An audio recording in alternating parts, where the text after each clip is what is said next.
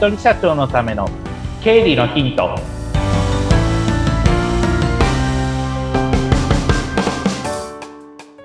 皆さんこんにちは。理財実践塾株式会社の池田孝之です。こんにちは。インタビュアーの水野紅子です。本日もよろしくお願いいたします。よろしくお願いします、えー今日はバレンタインデーです。あそういえばそうか。2月14日ですね、はい、うん、なんかやっぱりどうですか？毎年ドキドキしたりしますか？全然もうこの年になったら 全然もらう人もいないですからね。えーね。もうなので、もうそこは全然、あ、バレンタインデーねで終わりです、私は。いやでもね、あのー今日はリスナーの方々に素敵なはいプレゼントになるようなお話を届けていただけますか、そうですね そう、そうしたいなと思うんですけれども、はい。えーバレンタインデー以上に私が意識向いてるのは、え2日後ですね、2月16から、皆さん何の日か分かってますね、個人事業主の方。とうとうやってきますね。はい。うあの、何回もここでは話をしておりますが、はい。改めて確定申告が、えーうん始まりますと。で、もうすでに、あの、まあ、一部のもの、例えば医療費控除だけとかの人についてはもう申告できるような体制になっておりますけれども、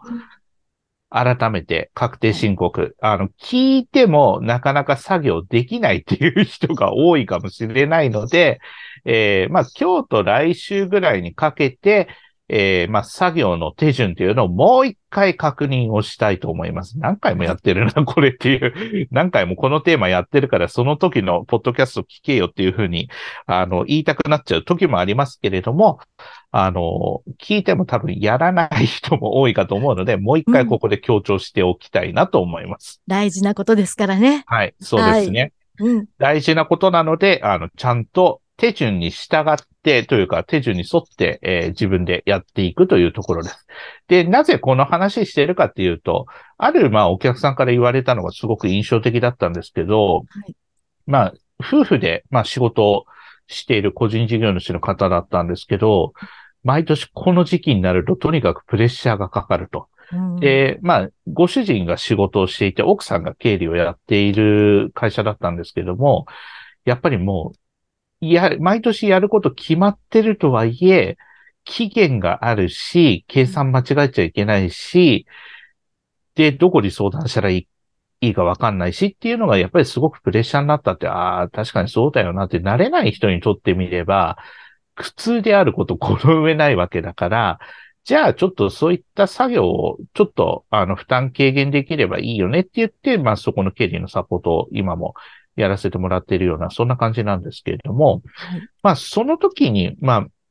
まあそういった、まあ直前になってやっぱりやらなきゃいけないっていうシチュエーションもやっぱりどうしてもあるかと思いますので、今からじゃあどういうふうな手順で作業していったらいいかっていうところを、まあ多分来週にかかっちゃうかもしれないけれども、お伝えしていきたいと思います。はい。で、皆さんが今、えー聞いてる中で、ちょっとこれも聞きながら並行してやっちゃった方がいいと思うんですけれども、うん。まず、えー用意していただくもの、なんか料理教室になってきたけど、本当ですね。はい、用意していただくもの、えー去年2022年に使った領収書。はいで、それから通帳のコピうんー。で、あと、それから請求書。うんまあ、その3つですね。で、えっと、会計ソフトに入力している人は、まあ、あの、検算といいますか、チェックをしていただきたいんですけれども、まだ何もやってないよっていう人向けに、ここはちょっと話をしていきます。はい。じゃあ、えー手順として、まず、領収書が多分一番厄介、厄介っつっちゃいけないけど、めんどくさいと思うので、はいえー私がまあよくやる手順でいきますけれども、まず領収書を、えー月ごとに分けていただきましょうか。1月、2月、3月、4月、5月、6月、7月といった具合に分けていきます。で、えーその次。まあ、科目が分かればベストですけども、科目が分かんない方へ、えっ、と、パターン2つあります。1つが日付順に並べる。うんで、もう一つが、えー科目ごとに並べるっていうパターンです。で、科目ごとに並べていれば、何にいくらかかったか、例えばガソリン代で、例えば1万円かかっっただとか、えー文房具で例えば2000円かかったとかっていうのが見えてくるわけですよね。でもその科目がどこに入るかわかんないっていう人も多分多いと思うので、その時には日付順に並べちゃいます。で、それで、えー日付順に並べたら、まあ、会計ソフト持ってる人は、えーそこにどんどんまあ入力をしてっていただきたいんですけれども、えー会計ソフトない方は Excel。まあ、メモするとなるとかなりの手書きでもう手痛くなっちゃうから、Excel とかで、うんえーメモをしていきますっていう感じですね。それで、えーメモをしていく。例えば、1月1日ガソリン代3000円とか、えー1月2日、えー例えば、えーどっかで初詣に行きました。えー会社で初詣に行きました。みたいな、そんな感じで、はいどんどん書いていくという感じでございます。多分、これの作業だけで相当時間かかるので、えっと、丸一日で気合で駆け抜けようとしないように、あの、毎月ずつ、例えば1ヶ月ごとを、まあ、空いてる時間で、えっと、うんやっていくという感じです。で、私がよくやるポイントとしては、領収書日付ごとに並べたら、ホチキス止めをしておく。まあ、ノートに貼ってもいいんですけれども、本当はまあ、ノートに貼るのが一番ベストではあるんですが、まあ、そこまでの時間がないよという方は、とりあえずホチキス止めをして、えー作業を進めていく。で、ノートに貼るのは後でいいので、えーとりあえずホチキス止めして、もう入力することを最優先する。ここの目的は、1月にどのくらいの経費がかかったのか、2月にどのくらい経費がかかったのかっていうのを見ていきます。で、あとはそれの時の合わせてやる作業というのは、これプライベートだったかなっていうのはあったら、それは外してください。っていう作業がありますので、そういったところをまず、えー入力をするっていうのが、まず手順としては出てきますよってことです。はい。ここまで皆さん大丈夫ですかね？あの、は い作業と並行してや、あの、聞きながらもうこれ作業並行してやっていただきたいなというふうに思ってます。はい。まあ、それでやっていく感じで、まずはいいかと思います。はい。で、その2として、カード明細があると思いますうん。で、カード明細、えっ、と、最近だとネットでダウンロードするパターンが大半かと思うので、うんご面倒でも一回紙にプリントアウトしてください。はい。はい。えーなぜかというと、そこにいろいろ書き込みをするからです。うん。で、その時に私よくやるのは、紙印刷をします。で、そうしたら、プライベートのものは黒マジックで消しちゃいます。ああ、はい。そうすると、残ったものが仕事で使ったものっていうふうにわかりますよね。うんで、そうしたら、会計ソフト持ってる方はもうそのまんま、えー入力していただければいいんですけれども、持ってない方は、えー、Excel に同じように表で埋めていくという、そんな感じの作業でございます。うんここまで皆さん大丈夫ですかね？はい。と大丈夫なはずです。大丈夫なはずですね。はい。で、そうしたら、えっと、科目ごとに分けてる人は多分もうそれで、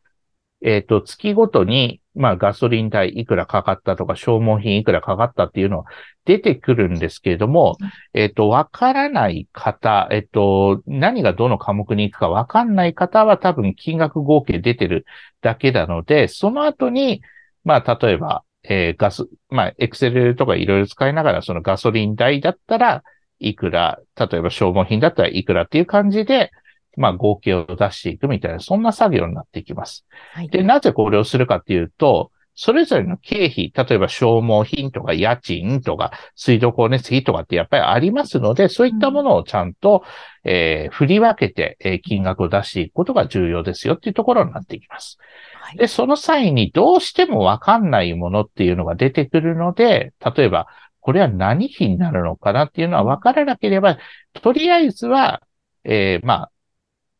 あんまり僕個人は使いたくないけど、雑費っていうところにとりあえず入れる。とりあえずっていうのは、雑費って一番曖昧だから、あの、はい。ちゃんとした科目に振り分け、最後ちゃんとした科目に振り分けるってことが重要ですけれども、とりあえず雑費に入れておいて、その雑費のところを、えっ、と、後で、例えば、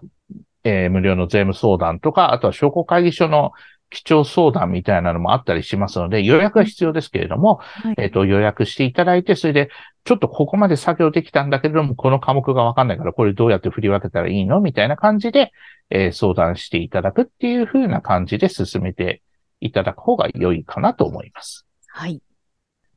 ここまで経費編ということでお伝えしました。ちょっと、うんえっ、と、作業量が重たいので、ね、えっと、そこだけで、まあ、あの、一区切りという感じで、えっと、今日2月14日ですから、はい。まあ、作業のイメージとしてはできれば2月の末には終わらせて、うんえーもう3月の頭にはもう申告できましたっていう風な、えーそんな状態にできるといいのかなと。うんで、申告も結局、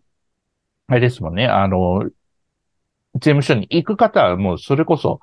場合によっては予約も取んなきゃいけないし、で、申告の書類出すだけでも相当並ぶわけなので、あの、いつだっけ ?10 月ぐらいだったかな？マイナンバーカードの話をうんしたと思いますけど、覚えてますかね？皆さん。マイナンバーカードのうんえー取得をした方は、えっ、と、国税庁のホームページ見て、えーマイナンバーカードで申告っていう風にしていただくと、極端な話、夜中でもできますので、そうですね。その方がいいかなと思います。はい。ねあの、一気に、一気に一日にってなると、またミスの元にもなりそうですからね。そうですねちゃんと、あの、時間を取って、はい。で、この次回の放送までに、えーしっかりとやっていただいて、この続きはまた次の回ってことですね。そうですね。また次の回に続きをお伝えしたいと思います。はい。そして、えーその、今回の次の確定申告は、もう最初からスムーズにいくような形でやっていくといそうね。心がけをしてほしいですね。そうですね。それが一番はい。焦らないようにするっていうのが